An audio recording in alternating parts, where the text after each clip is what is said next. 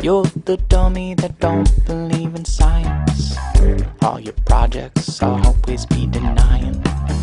Hola a todos, soy Carlos Alfonso López y esto es Tu perro piensa y te quiere en Instagram en, en su último programa de esta primera temporada, que tontamente llevamos 43 programas, ¿vale? O sea, que son, han sido 45 semanas, una no lo suspendimos y otra lo trasladamos a un debate eh, sobre, sobre la legislación y con, con la Dirección General de Derechos de los Animales. Pero hemos hecho o sea, 43 programas que llevamos juntos, 43 programas haciendo esto y bueno, pues la verdad es que no, no sabía yo si aguantaría tanto en redes sociales y si habría alguien interesado en, en lo que pudiéramos contar. Pero ha sido, ha sido un gusto y un verdadero placer el, estar aquí todo este tiempo y realmente, bueno, pues eh, cuando pase agosto, cuando termine este mes, que, que en España es un mes tradicionalmente vacacional, ¿sabes? bueno, nosotros no nos vamos de vacaciones, pero tenemos que dedicarle también un tiempo a estar más con los perros y a cuidarles aún más. Ah, Pues cuando termine este programa nos vamos a despedir hasta, hasta, dentro, hasta dentro de un mes prácticamente. Mm, De verdad, muchísimas gracias a todos los que estáis ahí, porque yo no tenía claro, o sea, Beatriz tenía claro que, que podía ser interesante, que habría gente a la que le parecería interesante. Yo no lo tenía tan claro, no me imaginaba este formato y ha sido un verdadero gusto. Y vamos a terminar eh, esta temporada con, con un tema que a mí me resulta de interés. Y aunque vamos a hablar de la vertiente práctica, que es la gestión del entorno objetual. Mm, vamos a darle un poquito de contexto, ¿vale? Hace ya unos cuantos años, la investigación en, en comportamiento de los perros se fijó en las capacidades de los perros de, en las capacidades de los perros de entender las leyes físicas y entender su entorno físico, ¿vale? O sea, eh, se fijaron en, oye, el perro entiende la ley de la gravedad, entiende que los objetos no pueden desaparecer de golpe, entiende que las cosas deben de seguir, por así decirlo, una secuencia natural y cuando no la siguen eh, se altera. Pues mm, parece ser que sí. Lo que descubrimos es lo que se llama el estudio de la cognición física, es que los perros entienden y hacen pre- previsiones sobre lo que puede suceder en el mundo que les rodea en base a, a, mm, una interpretación amplia de ese mundo. Si habéis visto esos vídeos que se pusieron de moda de juegos de ilusionismo en el que estabas detrás de una toalla, ¿no? La bajabas o detrás de una sábana, la bajabas, tu perro te veía y de repente la dejabas caer y te escondías detrás de una puerta y desaparecías y muchos perros lo que hacían era sorprenderse, ¿vale? Esa sorpresa viene de que los perros como nosotros tienen lo que se llama la capacidad de permanencia de objetos, es decir, los objetos no desaparecen, ¿sabes? Eh, si tú estás ahí, aunque te esté tapando algo, ¿vale? Yo sigo pensando que estás detrás de esa sábana. Si de repente no estás, cuando la sábana cae, me sorprendo porque lo natural sería que estuvieses. Es decir, que el perro hace una proyección, ¿sabes? Sobre lo que. hace una proyección sobre, so- sobre el mundo físico y en base a que esa proyección se cumpla o no, pues se sorprende o se queda tan tranquilo. ¿Vale? O sea, esto eh, es una cosa muy importante. También se descubrió, pues, pues que, que, que los perros, al, cuando de repente dejabas caer una pelota. Eh, a través de, de un, de un espacio que, que el perro no veía, o sea, pues de- por ejemplo, detrás de una, o sea, tú le enseñabas la pelota, había una tabla y luego el suelo. Si tú dejabas caer la pelota y la pelota no llegaba al suelo, el perro se sorprendía de, hey, ¿qué ha pasado?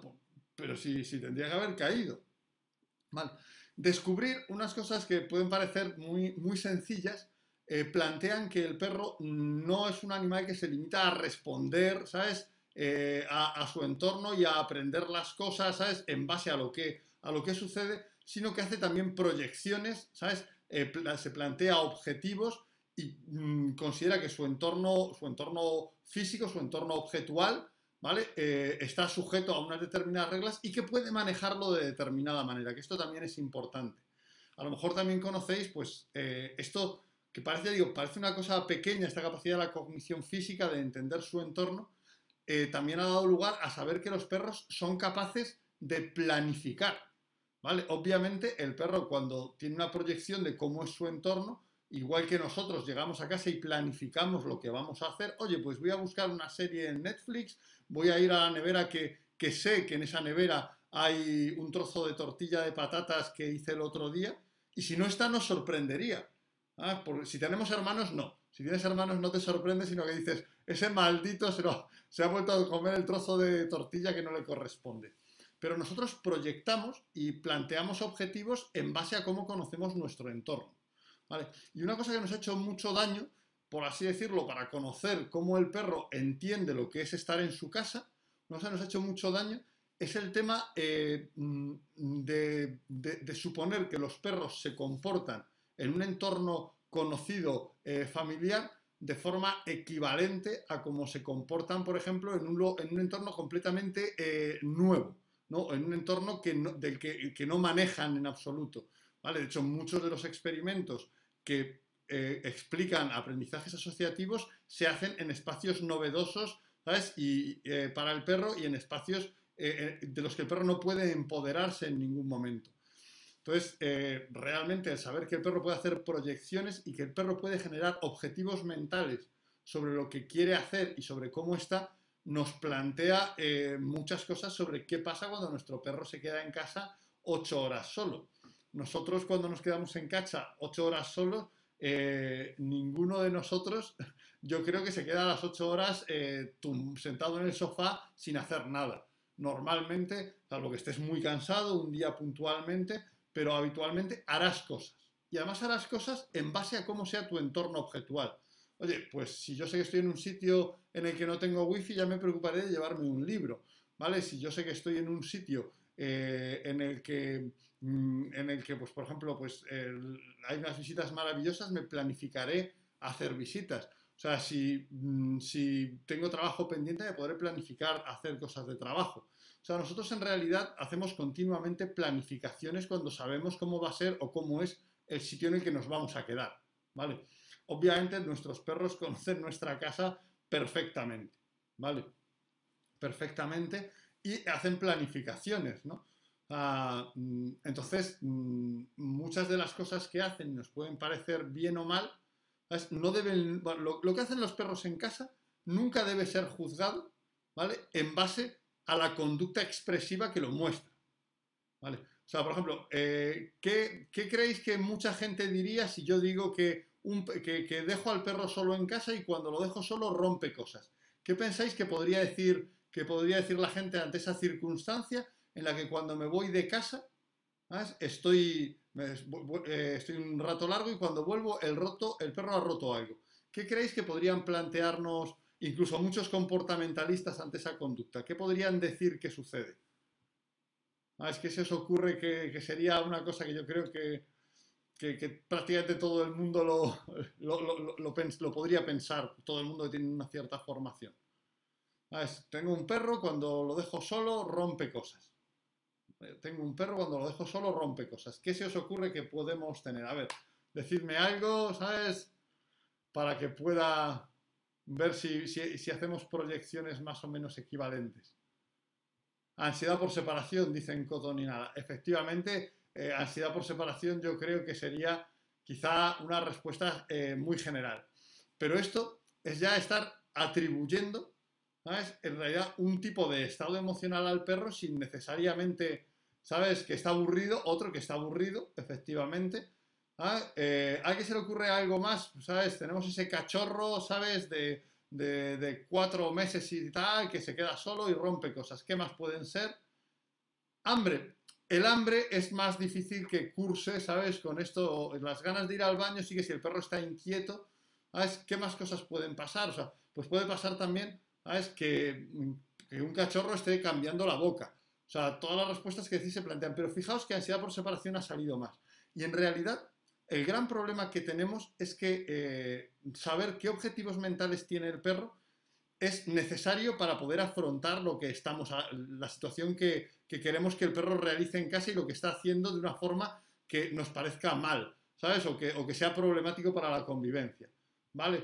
O sea, le duele la boca como dice, dice, dice Ander, como comentaba, efectivamente, aburrimiento, estrés, pero fíjate ahí, eh, Cotton Inala dice aburrimiento, estrés, que estamos diciendo, le puede pasar blanco o le puede pasar negro, y por ambas cosas puede estar haciendo esto. Realmente, estamos dando respuestas de forma, eh, cuando los perros hacen algo en casa que no nos conviene, estamos dando respuestas de forma muy rápida sin comprobar cuáles son los objetivos que tiene el perro al realizar esa conducta. O sea, sin comprobar qué es lo que causa esa conducta o qué motivos tiene para, para realizar esa conducta. Entonces, estamos maximizando la conducta y minimizando ¿sabes? lo que el perro busca con esa conducta. Estamos minimizando sus objetivos. Esto es un problema importante. ¿Vale? Esto es un problema importante. O sea, mm, porque si yo doy consejos para la ansiedad por separación y el perro lo que pasa es que se aburre, o lo que eh, vamos a suponer que lo razonable es que no funcione. ¿Vale? Esto es muy importante. O sea, no podemos juzgar en base a la conducta, ¿vale? En base a la apariencia de la conducta, cuáles son los objetivos del perro al tomarla en consideración.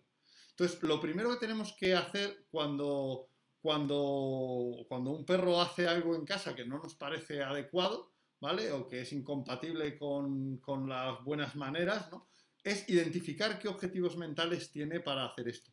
Y esta es la parte más delicada, porque todos tenemos a atender, ¿sabes? Eh, como bien dice, ¿sabes? También, eh, como dice Agustín de Working Dog Scopus Equipment, uy, Agustín, perdón, ¿sabes? Lorenzo, ¿sabes? Eh, un cachorro también muerde para experimentar, efectivamente, hay muchos motivos. Tenemos que saber entonces, ¿sabes? Identificar los objetivos que tiene el perro al morder, ¿no? O sea, esto es muy importante. O sea, y justamente es donde, donde más fallamos.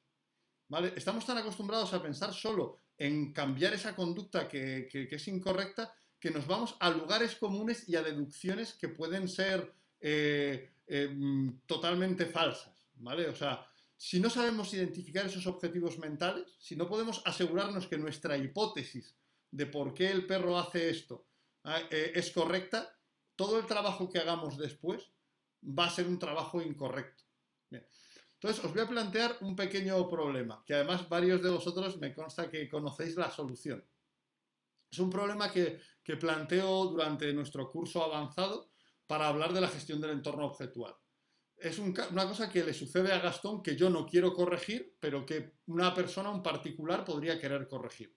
Gastón, cuando, cuando está en el salón de casa, cuando está por casa, muy habitualmente se tumba en el sofá pero además no, no, en el sofá, en la parte del cojín de sentarse, sino en el sofá, en, en, lo alto del sofá, como si fuera un gato, ¿sabes? En la parte del cojín donde apoyaríamos la espalda. ¿Vale? Esto como Gastón no es un gato de 4 kilos, sino es un malinois de 30 kilos, hace que, el cojín se, se, deforme. ¿Qué motivos podríamos tener para, para suponer el sofá? Efectivamente, tenía que salir el sofá. ¿Qué motivos eh, puede tener, qué objetivos puede tener Gastón al subirse al sofá? ¿Qué objetivos se os ocurren? Ah.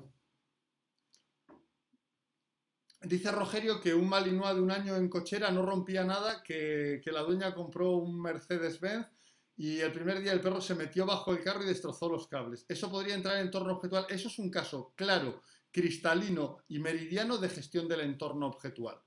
¿Vale? Es una cosa meridiana de gestión del entorno objetual. Vamos a ver si mientras que me decís algo sobre, sobre el tema de por qué Gastón, qué objetivos puede tener al subirse al sofá, ¿vale? Vamos a hablar, ¿sabes? Manuela, o sea, eres descansar y estar cómodo. Manuela, o sea, tú conoces efectivamente los objetivos. Descansar y estar cómodo, mirar por la ventana. ¿Qué más cosas podrían hacer que Gastón mirase por el sofá? Vamos a ver qué más cosas eh, podrían hacer que Gastón mirase por el sofá. Si nos decís, hay una tercera, vigilar el entorno, ¿sabes? Eh, tener visibilidad, está, estar lejos de algo de la casa, no está lejos de nada de la casa, ¿sabes? Estar en alto, que le llegue el sol, eh, efectivamente dice Manuela, bueno, todas estas funcionan muy bien, ¿vale? Eh, entonces, ahora ya tenemos varias, varias cosas por las que podría... A mí me falta ahí una que yo también hubiera planteado, que es el tema de que el sofá tenga nuestro, nuestro olor, ¿sabes? Sea un sitio en el que se siente más cercano a su familia y quiera estar ahí. Bien, eh, igualmente vamos a hacer hipótesis sobre el Malinois que nos planteaba Rogerio. Eh, el, Malinois se quedaba tranquilo en, la cochera, ¿vale? Y de repente se compra un Mercedes-Benz y el, Malinois se mete debajo del Mercedes-Benz y el Malinois de repente ha, roto los cables que están debajo. O sea, Cotton y Nala dicen que estar más cerca de ti es cuando no estamos nosotros. Bien, pues vamos a ver de esas hipótesis que hemos planteado. Vamos a ver también hipótesis ahora para el Malinois que plantea Rogerio. Dejas el Mercedes por primera vez, tu flamante Mercedes-Benz en la cochera, y ese Malinois que no ha hecho nada se mete debajo y rompe todos los cables. Bueno, pues podemos plantear hipótesis de objetivos. Puede ser un Malinois, ¿sabes?, anticapitalista, ¿sabes?, que decida destruir signos, ¿sabes?, eh, signos burgueses de, su tutora. ¿Vale? Eso es una hipótesis de objetivos mentales, ¿no? ¿Sabes? Podemos plantear que es un aficionado a la mecánica, por fin, al meter ese coche, Se ha interesado y como es un coche complejo, bueno, pues eh, no ha sido capaz de, arreglar los cables y se le han estropeado. Eso, son, eso podrían ser hipótesis sobre, sobre lo que hay. Que es fan de Ferrari. Efectivamente, otra opción, como dice Ana Laura Blanca, es que el perro es fan de Ferrari y dice, no, no, no es posible. O sea, coches italianos, que en esta casa nunca un coche alemán. Bien, esta es otra hipótesis. El perro es belga y el Mercedes es alemán y tienen un problema porque tienen la misma bandera pero con diferente orden de las bandas y esto eh, eh, eh estas hipótesis eh, pueden, ser, pueden ser bastante locas, lo que hemos dicho sobre por qué hace esto Rogerio, pero ponerse a trabajar sobre cualquier hipótesis de objetivos sin haber comprobado que es cierto es igual de loco. Es decir, ponerte a trabajar un perro que rompe cosas, ¿sabes? diciendo, eh, vale, pues le voy a dar juguetes interactivos porque lo que pasa es que se aburre. ¿Sabes? voy a hacerle un programa de ansiedad por separación porque lo que pasa es que tiene ansiedad por separación. Es igual de loco. ¿Vale? O sea, en realidad, o sea, lo más importante cuando trabajamos sobre objetivos mentales es que identifiquemos, ¿vale? Es que identifiquemos eh, cuál puede ser el objetivo, ¿sabes? Mental que tiene el perro. Y no vale con que a nosotros nos parezca claro. tenemos que usar, ¿sabes? Una validación para estar seguros de que nuestra hipótesis es correcta. ¿Vale? ¿Cómo podríamos, por ejemplo, eh, saber que, poniendo el caso de Gastón, cómo podríamos saber que lo que busca el perro es comodidad? ¿Cómo podríamos saber que lo que busca el perro es comodidad? ¿Vale? ¿Qué podríamos hacer para comprobar? Vamos a quedarnos primero con tres hipótesis con Gastón. Busca comodidad, busca eh, eh, buscar mirar por la ventana ¿sabes? Busca mirar por la ventana y estar al sol, ¿sabes? Estar cómodo. O, como tercera hipótesis, busca algún sitio que tiene nuestro olor para, como, lugar favorito de descanso. Bien, ¿cómo se os ocurre que podemos eh, validar, saber cuál es el objetivo que tiene el perro? ¿Qué? Porque tenemos que validarlo, ¿vale? ¿Qué podría, ¿Cómo podríamos comprobar que lo que quiere el perro es estar cómodo? ¿Qué se os ocurre que podemos hacer para comprobar esa hipótesis? Porque el gran problema que tenemos cuando dejamos a los perros solos en casa y trabajamos sobre algo que hacen y que no nos parece bien o que no está bien, es precisamente que empezamos a dar por válidos los objetivos que hemos supuesto sin comprobarlos. Poner algo en ese espacio que sea incómodo, bueno, pues tanto Crisol de Razas como Dog Trainer Life han planteado lo que es eh, la, base de, de, esto. No, no, nada, Petiteras dice lenguaje corporal. Eso es demasiado interpretativo. Al final, en el lenguaje corporal ves lo que quieres. ¿Vale? Vamos a hacer una hipótesis. Vamos a hacer que el sofá sea incómodo y a ponerle otro sitio que es completamente cómodo. Por ejemplo, yo para que el sofá sea incómodo lo que hago es ponerle eh, pues tapas de sartenes mm, sobre, sobre el sitio donde se tumba, ¿vale? Y luego lo cubro con una sábana. Le pongo cosas incómodas para que para que sea molesto y a la vez le ponemos un sitio súper cómodo. Movemos un sillón, lo ponemos allí, ¿vale? Entonces, si el perro elige, ¿sabes? Eh, elige el sitio más cómodo, puedo suponer que la hipótesis de estar cómodo es la correcta y trabajar sobre eso, ¿vale? Eh, eh, aquí están planteando cambiar el sitio del sofá, bla, bla, wow, pues efectivamente, si cambio el sitio del sofá, ¿vale? Y de repente ya no puede mirar por la ventana y el perro deja de subirse tanto al sofá y le pongo también un sitio donde estaba el sofá para que pueda mirar por la ventana y pueda tumbarse al sol, puedo comprobar si esa es la hipótesis correcta. Me queda una tercera hipótesis para comprobar. Bueno, cerrar la ventana también puede ser otra forma de comprobarlo. Me queda otra hipótesis, el tema de que el perro, eh, de las tres que hemos planteado, porque no tenemos tiempo para ver todas las posibles, que es que el perro ¿vale? Lo que, le sucede es que quiera estar con algún sitio, eh, algún sitio familiar, con nuestro olor. ¿Cómo podemos eh, comprobar esto? No, eh, dice Ron que susto cuando salta encima de las tapas. No, no, porque no son tapas, son molestas, pero ni hacen ruido, ni hacen daño, sencillamente es como si se sentase en un sitio que, es molesto. O sea, el perro no busca eso en ningún momento que se asuste. De hecho, si le asustase no valdría, porque le generaría una experiencia emocional que le alejaría. No, no, yo quiero sencillamente que eso se vuelva incómodo, para comprobar, ¿sabes? Incómodo, no molesto. O sea, un problema que tiene mucha gente con los aversivos es que en cuanto se mete algo aversivo creen que el perro va a estar emocionalmente mal. Y un aversivo es cuando te recolocas la camiseta porque un hilo te roza. ¿Sabes? Eso es un aversivo, ¿vale? Y esto se trata de que el perro diga, oye, esta silla no es cómoda. O sea, no se trata en ningún momento de que eso le incomode. Bien, como dice yo soy Ron, dejar olor en otro sitio, efectivamente. Yo puedo, ¿sabes? Lavar la tapicería del sofá y dejar olor en, ese otro sillón para comprobar si es esto. Entonces, esto es muy importante. También lo podemos hacer con una prenda de ropa como plantea puesta en, otro lugar. Esto es muy importante. Tenemos que validar qué es lo que, tenemos para, para ver, ¿sabes? Si podemos trabajar sobre ello. En el caso de Gastón, ¿sabes? Lo que quería, lo que comprobamos es que quería mirar por la ventana y estar cómodamente al sol, como bien planteaba en la hipótesis eh, Manuela, ¿vale? Porque efectivamente cuando poníamos el sofá en el otro lado del salón y nosotros pusimos un, mueble, una especie de oteadero con una colchoneta de perro que era evidentemente menos cómodo, eh, se subió allí y eligió estar ahí porque podía seguir mirando por la ventana, ¿vale? Y podía, y podía seguir tumbado al sol. Obviamente, si tú observas al perro, si tú tienes una observación de calidad con, el lenguaje corporal, como sugería alguien, viendo que el perro está mirando por la ventana, tu hipótesis va, va a ser más afinada, pero tienes que comprobarla siempre, ¿vale? Entonces, cuando ya sabes los objetivos mentales del perro, cuando ya sabes qué es lo que quiere hacer con esa conducta, tienes que plantearte lo siguiente. ¿Esos objetivos mentales son lícitos o son ilícitos? O sea, ¿es lícito que el perro quiera estar cómodo? ¿Es lícito en este caso que el perro quiera mirar por la ventana? ¿Eh? ¿Cómo os parece? ¿Os parece que eso es lícito y, se, es bueno para el perro y se le debe dejar hacerlo? ¿Sabes? ¿O, es malo y mm, debería dejar de hacerlo? Vamos a ver. ¡Ay! Que se me mueve el ordenador. ¿Creéis que es lícito que el perro quiera estar cómodo, que el perro quiera mirar por la ventana y que el perro quiera estar al sol? ¿Eso es lícito? ¿Es ilícito? Eh, podemos permitirle que lo haga, no debemos permitir que mire por la ventana. dice Capiev que no nos quiere tanto, es broma, no, no, o sea, nos quiere mucho, pero en este caso, desde luego, eso no era lo relevante.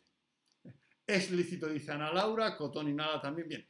En este caso, pues si, si, los objetivos son lícitos, es decir, si lo que el perro quiere hacer, si, lo que, si su plan en el día, oye, voy a estar varias horas solo, pues oye, voy a ponerme en el sofá que, puedo mirar y puedo estar viendo al campo, a la gente que pasa por el camino, ¿sabes? Que me da el solecito. Eso es un plan de vacaciones, no, no es una mala cosa para, para empezar un programa de vacaciones. Entonces, se le puede dejar, dejar hacer, pero el objetivo lícito pudiera ser que ese sofá fuera un sofá eh, rococó heredado de mis antepasados y con más valor que el resto de la casa, que no es el caso. ¿Vale?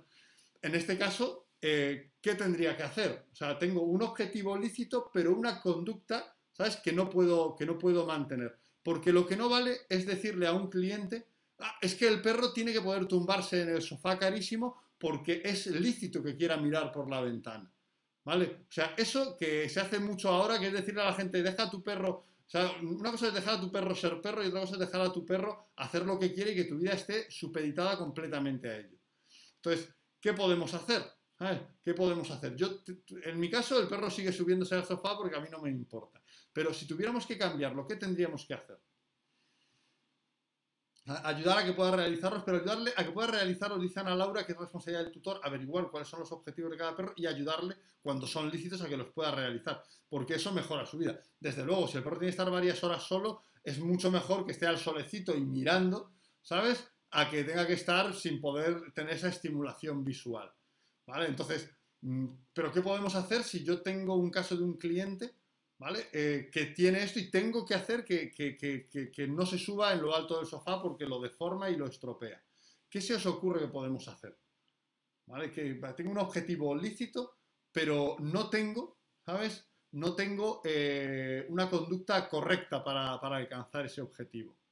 Un cubre sofá no, porque aquí deforma, aquí deforma, es un perro muy grande y se sube en, la parte de arriba, entonces se deforma. ¿Vale? Realmente el sofá se estropea, con lo que un cubre sofá no nos sirve. Hey, si ese Edu Guerrero que se ha unido es Eduardo Guerrero Mañanet, eh, bienvenido. eh, tengo que ir a verte en cuanto pueda para disfrutar de las jornadas gastronómicas contigo. Una alternativa, dice Manuel Montiel. Efectivamente, una, una camita alta al lado del sofá, como dice Aziza Malak 20 2021. O sea, Tal cual, o sea, objetivo lícito, conducta ilícita, no pasa nada. Vamos a lo que se llama cambiar el refuerzo referencial. Vamos a aquello que el perro eh, prevé que le va a satisfacer lo que quiere, vamos a cambiar. Vamos a decir, hey, aquí está esto otro que te permite alcanzar lo que tú quieres, que es, ¿sabes? Mirar tranquilamente por la ventana y estar al sol. ¿Vale? Puedo mover ese sofá, ¿sabes? Desplazarlo un poco y poner, ¿sabes? Ese, ese, ese, ese, esa estructura o un sillón, ¿sabes? Más barato, ¿sabes? Mm, Pero al perro lo de que sea más barato le da igual. Podemos poner, ¿sabes? Esa cama en altura que dice el administrador cognitivo eh, de forma que pueda ver por la ventana. ¿Vale? Eh, probablemente a la vez ocasional durante el, primer tiempo hasta que el perro adopte la costumbre de elegir esa alternativa, a lo mejor el sofá debe estar un poco en otro sitio. Pero estamos permitiendo realizar eh, esa conducta que es lícita. ¿Vale? O sea, ese objetivo que es lícito, lo que no era lícito era la conducta para realizarlo. Vale, igualmente podríamos plantearnos que entre las hipótesis que tenemos sobre, podríamos tener las hipótesis sobre el Malinois del que nos hablaba Rogerio, el, el que, rompía eh, la parte baja del Mercedes, podemos plantearnos que hay una novedad, ¿sabes? Podemos plantearnos, oye, el perro hay una, cosa nueva e interactúa con esa cosa nueva y como es un interactúa con la boca. ¿Vale? Podríamos probar eso metiendo algo que el perro pudiera morder que fuera completamente novedoso. ¿Vale? Podríamos decir que es por una merma de espacio que, tiene el perro que le genera una mayor ansiedad, porque si de repente tiene menos espacio, bueno, eso lo podríamos hacer eh, ocupando con otro coche esa cantidad de espacio y comprobando si el perro también genera ese tipo de conductas. Entonces, tenemos que comprobar los objetivos. Pero pongamos que tenemos el caso de un perro que lo que quiere está en su casa y tiene también acceso eh, permanente al jardín. Y lo que quiere es salir del jardín. Todo el rato su, objetivo mental es salir del jardín. ¿Vale? Vamos a poner que el objetivo mental es quiere salir del jardín. Bueno, en este caso podemos permitirle de alguna manera que cumpla ese objetivo mental. O sea, eh, pues, yo, yo- yo lo que quiero, yo salgo al jardín y de repente me meto aquí como, como en, ¿sabes? En una película de fugas y lo que quiero es salir del jardín. Ese objetivo, está ahí Grey, Grey Goose Golden que se ha unido, ¿sabes? Hola Grey Ghost, hola Pepe, qué alegría que estés por aquí en este último programa de la temporada. Bien, la pregunta es, si, si el objetivo mental de un perro es salirse del jardín, ¿vale? ¿Qué ese objetivo mental podemos hacer, ¿sabes? Podemos hacer que... Primero estamos preguntando primero si ese objetivo mental es lícito. Hemos dicho que que el perro quiera estar cómodo es lícito. Yo a veces he tratado clientes que te decían, no es que el perro suba al sofá y no quiero que se suba al sofá. Y no tenía una cama, tenía que tumbarse en el suelo si no tenía sofá. Hombre, es que el perro va a estar ocho horas solo y quiere estar cómodo cuando se tumbe. Entonces ponle camas, ¿sabes? Porque es lícito que el perro quiera estar cómodo. Ese objetivo que persigue es lícito. Muchos perros cuando rompen, como bien decían, es aburrimiento y necesitan estimulación. Eso es lícito. Dale eh, elementos que le permitan entretenerse, dale juguetes interactivos, dale cosas porque además, de hecho, yo si, me llega un perro activo que está en casa, ¿vale? Y no hace nada y no, no, no rompe nada, no da ningún problema, yo hasta pienso que ese perro tiene una cierta, eh, un, un- un- una cierta estado depresivo cuando se queda solo. ¿Sabes? Un perro que es muy activo debería hacer algo. Y si no lo tiene y te van ocho horas y no hace nada, ese perro no es muy bueno. Ese perro es probable que esté subestimulado y que pueda tener estados depresivos al quedarse solo. ¿Vale? Entonces, lo que tengo que hacer es generarle objetivos mentales lícitos. ¿Vale? Tengo que generarle objetivos mentales lícitos. Pero sigo esperando a que alguien me responda si es lícito que un perro quiera salirse del jardín. ¿Sabes? O sea, que si es lícito el objetivo mental de mi perro, cuando está por casa, todo lo que quiere es salirse e irse por ahí, salirse de la casa. ¿Sabes? Quiero que me digáis si ese es un objetivo mental lícito. Porque está bien decir, cuando el objetivo mental es lícito, tengo que ayudarle a que lo, a que lo, a que lo realice. Si no quiere dejarlo, me dice eh, Working Dog eh, Scopus Equipment, Lorenzo, vaya, que, que, es ilícito para el dueño. Bueno, este es ilícito para el dueño y es ilícito también para el perro.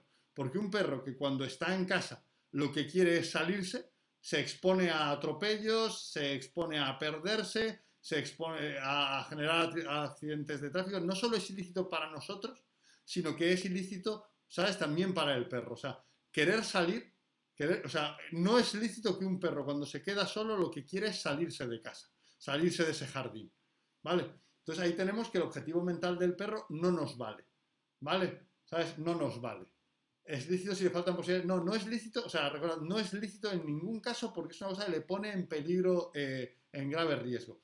Por supuesto, ¿sabes? Como dice Sintonía Canina, eh, tienen que explorar, como dice Eciza Malak, tiene que pasear, ¿vale? Eh, como dice Caro, Caro Ogliastri, tiene que tener paseos de calidad. Aquí tenemos que volver a lo de reequilibrar los ciclos saludables del perro. Es decir, yo para poder decir eso es ilícito, como bien dicen, porque es ilícito porque implica un riesgo, primero tengo que equilibrar esos, el ciclo eh, casa-paseo. El perro tiene que tener paseos con actividades expansivas, porque si no, lo tendrá dentro de casa. ¿Vale? Entonces, eso es muy importante. Entonces, pero como bien dice Josep Ramírez, si le doy buenos paseos, no es dice o quiera salir por su cuenta. ¿Vale? Totalmente de acuerdo. Efectivamente, si tengo equilibrado el ciclo de actividad, el perro hace buena actividad, ¿vale? Actividad, tranquilidad, y tengo equilibrado el ciclo ¿sabes? De, de paseos activos, paseos expansivos, eh, casa tranquila, no es lícito que lo haga y no está justificado. ¿Vale? Entonces lo que tengo que hacer es cambiar esos objetivos mentales. ¿Vale? Tengo que cambiar esos objetivos mentales. Porque ese objetivo mental no es lícito, no puede tenerlo. ¿Vale? O sea, no puede tener ese objetivo mental porque es un objetivo mental que, como dice Cristian, ¿sabes? Eh, le pone en riesgo su vida. O sea, no puede tener un objetivo mental, o sea, no puedo no, puedo tener eh, a alguien alojado en un hotel cuyo objetivo mental es saltar a la piscina desde el balcón. Ese objetivo no es lícito, porque pone en riesgo su seguridad. ¿Vale? No, o sea, entonces, esto es muy importante tomarlo en consideración. Por supuesto, yo tengo que equilibrar los ciclos vitales del perro para que tenga expansión y ejercicio en otros momentos. O sea, porque no podré cambiar eso, ¿sabes? Si, si no lo tiene en otro sitio. Pero si lo tiene en otro sitio, tenemos que quitárselo. Muy bien. Pues, ¿qué podemos hacer para que, para que eh, cambie esos objetivos mentales? ¿Qué tenemos que hacer para que cambie esos objetivos mentales?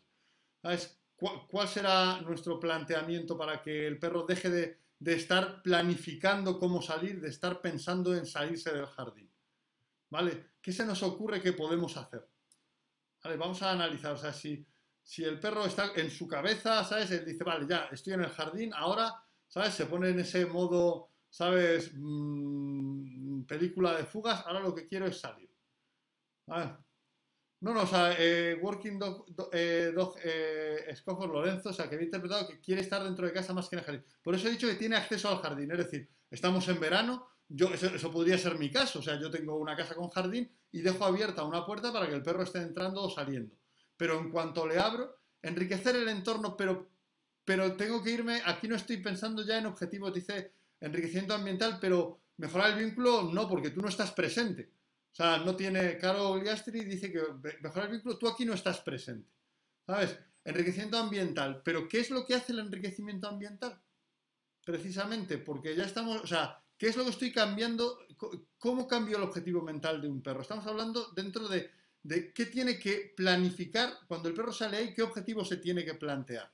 Decir, salgo al jardín, tengo el jardín disponible, qué objetivos se tiene que cambiar el objetivo, cambiar ese objetivo mental, pero ¿qué efectivamente, Ana Laura, el jardín tiene que ser un lugar en el que quiera estar. Tiene que decir, ah, el jardín es una oportunidad para explorar. ¿Vale?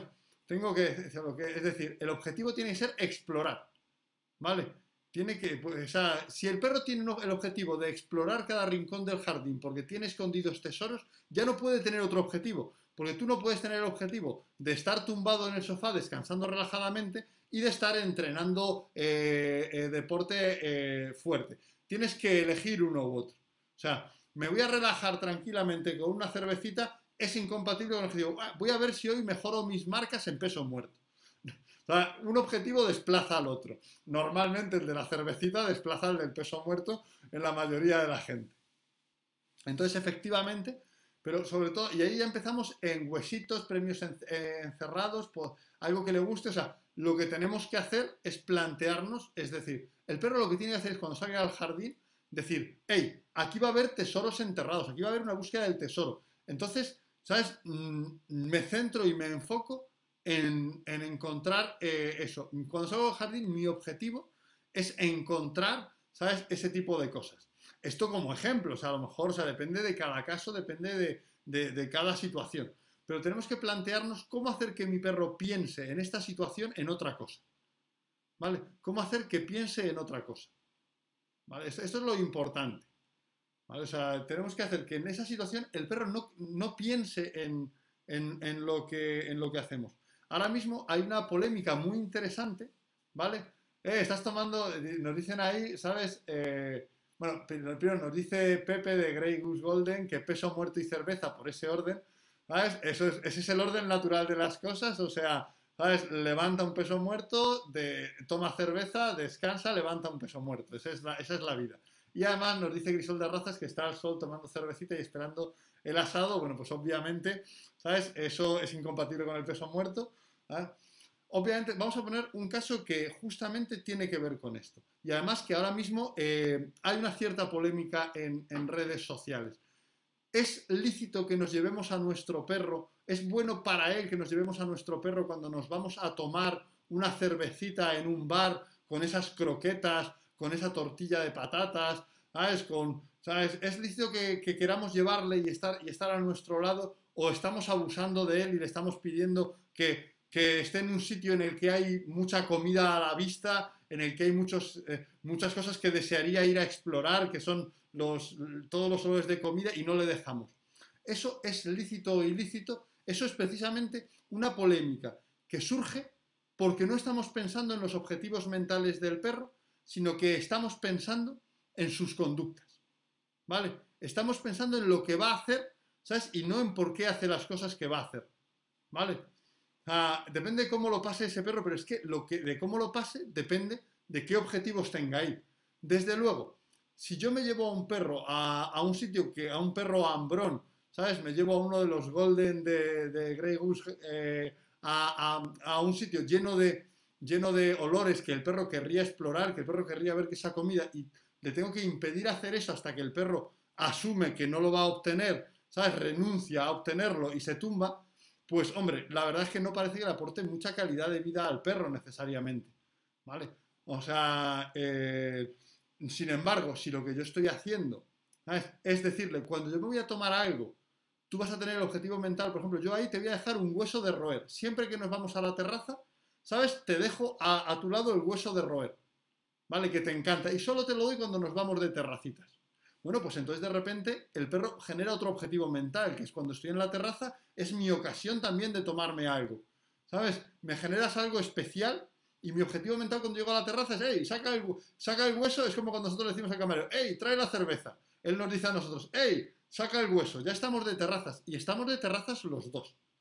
Porque eh, depende de cómo lo pase el perro, estamos esperando, va, yo lo llevo a la terraza y si no lo pasa mal está bien. No, no, yo tengo que preocuparme previamente de que el perro tenga un objetivo mental, además, acorde con lo que yo quiero que esté, que sea que está tranquilo, disfrutando. Entonces le puedo dar ese, ese hueso especial de roer, ¿sabes? Cuando vamos a las terrazas.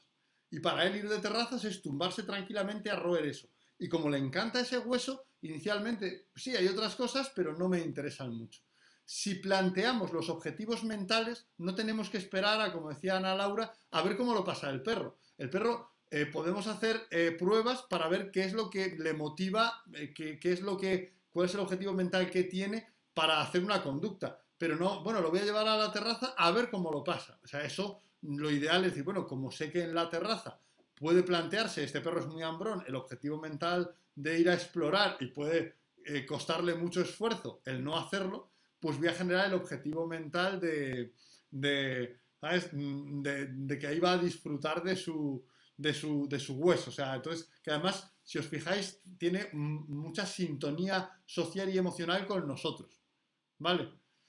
¿Sabes? O sea, si hay pajaritos con Willem, pues dice Crisol de Razas que Willem, que es su pastor holandés, por eso tiene un nombre holandés, ¿vale? Eh, que, que- que no sería una opción. Pues efectivamente hay perros con los que de repente lo de Dios mío, eso todavía sería muy complicado, pero a lo mejor le puedo generar otro objetivo mental. Entonces la cosa es que tenemos que empezar a pensar también en objetivos mentales, en cuando nuestro perro se pone en esta situación, siendo nuestro perro como es, ¿qué objetivos mentales puedo generar? Si va a generar algún objetivo mental ilícito, porque por más que los perros sean semicarroñeros, que, que de forma natural mm, eh, consuman la comida que encuentran, es ilícito que nuestro perro se vaya subiendo por cada una de las mesas de las terrazas comiéndose la comida de los demás comensales. ¿Vale? O sea, eso es ilícito, os lo prometo.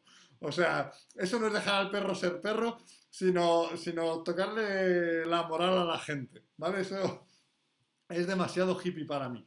Entonces, tenemos que plantearnos el cómo planificar. ¿Sabes? ¿Qué objetivos mentales podría tener nuestro perro? Y todos somos expertos en nuestro perro. ¿Vale? Entonces, tenéis que plantearos qué objetivos mentales se podría plantear mi perro aquí y qué objetivos, y si son ilícitos, si mi perro se plantea, o sea, si yo tengo un perro hombrón que se va a plantear el ir a, a- coger la comida de, los otros, de, los, de las otras mesas, no es justo que a ver si, ¿sabes? Si no sufre mucho y, y abandona pronto. Debo decir, bueno, pues para asegurarme, voy a generar un objetivo mental incompatible con eso. ¿Vale?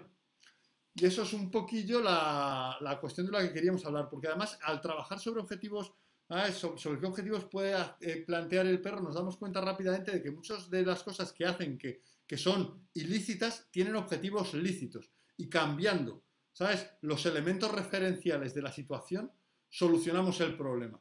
Bueno, pues si tienes un otro sitio mucho más cómodo y el sofá se vuelve un poco incómodo, seguro que vas a elegir el otro sitio. Bueno, si tienes otro sitio desde el que, desde el que mirar, ¿sabes? Eh, perfecto, lo vas, a, lo vas a elegir y, y te voy a dejar hacer esto. Y cuando el perro tiene objetivos ilícitos, podemos plantearnos perfectamente el decir, oye, ¿qué es lo que podría plantearte para que dejes de pensar en eso? Oye, pues mm, no se me quita de la cabeza, bueno, vámonos al cine o vamos a hacer tal cosa. Eso es para quitarse de la cabeza cosas.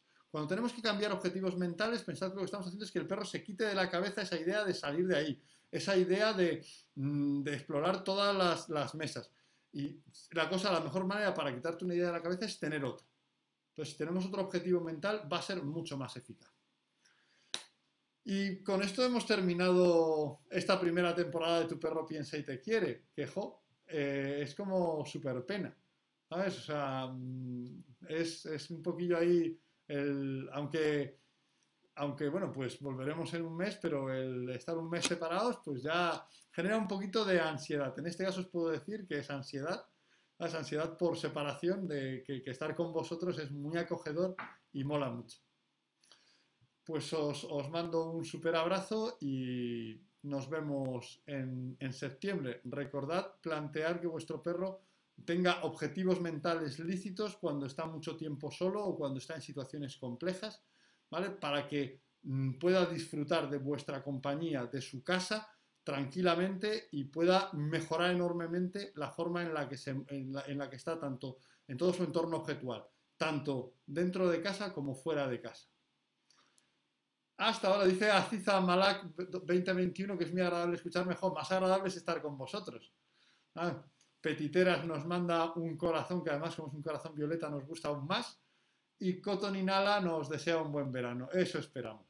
Gracias a vosotros, dice, dicen Caro y Lourdes, que gracias, no, de verdad, gracias a vosotros. Eh, Beatriz, eh, Beatriz aplaude, o sea que pese a que me he ido de tiempo no lo habré hecho tan mal. Así que esa Beatriz es, es, es, Beatrix, esa Beatriz es Beatrix, que lo sepáis. Nada, ¿sabes? Pues vamos a, a, tomarnos esas cañas, a descansar y a cuidar mucho a, a, Bicho. Hasta luego, en septiembre nos vemos de nuevo, empezamos la segunda temporada de Tu Perro Piensa y Te Quiere en Instagram con un par de novedades porque Beatriz me ha hecho hasta, me va a hacer cambiarme hasta de ordenador para poder implementar unas cuantas cosas nuevas porque vamos a, a hacer un par de formatos que yo creo que os van a gustar mucho, bastante novedosos a la vuelta. Espero que sea así y que disfrutemos todos juntos. Hasta ahora.